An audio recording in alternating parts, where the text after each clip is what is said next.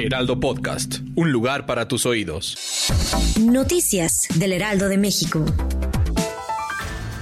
Este jueves 18 de enero, aspirantes a la presidencia de México realizaron sus respectivos cierres de campaña. Esto tras culminar con los 60 días de actividad permitidos por el Instituto Nacional Electoral. Claudia Sheinbaum. Tired of ads barging into your favorite news podcasts?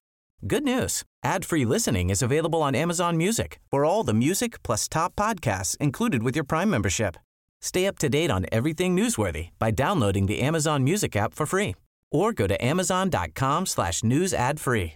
That's amazon.com slash news ad free to catch up on the latest episodes without the ads.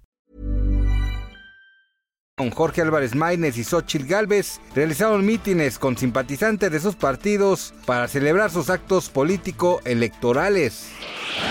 La tarde de este jueves, el presidente de México, Andrés Manuel López Obrador, sostuvo una reunión durante más de cuatro horas con gobernadores de partidos afines a la Cuarta Transformación. En relación y tras ser cuestionado, el gobernador de Sinaloa, Rubén Rocha Moyas, aseguró que en dicho encuentro se firmaron los convenios de INS Bienestar.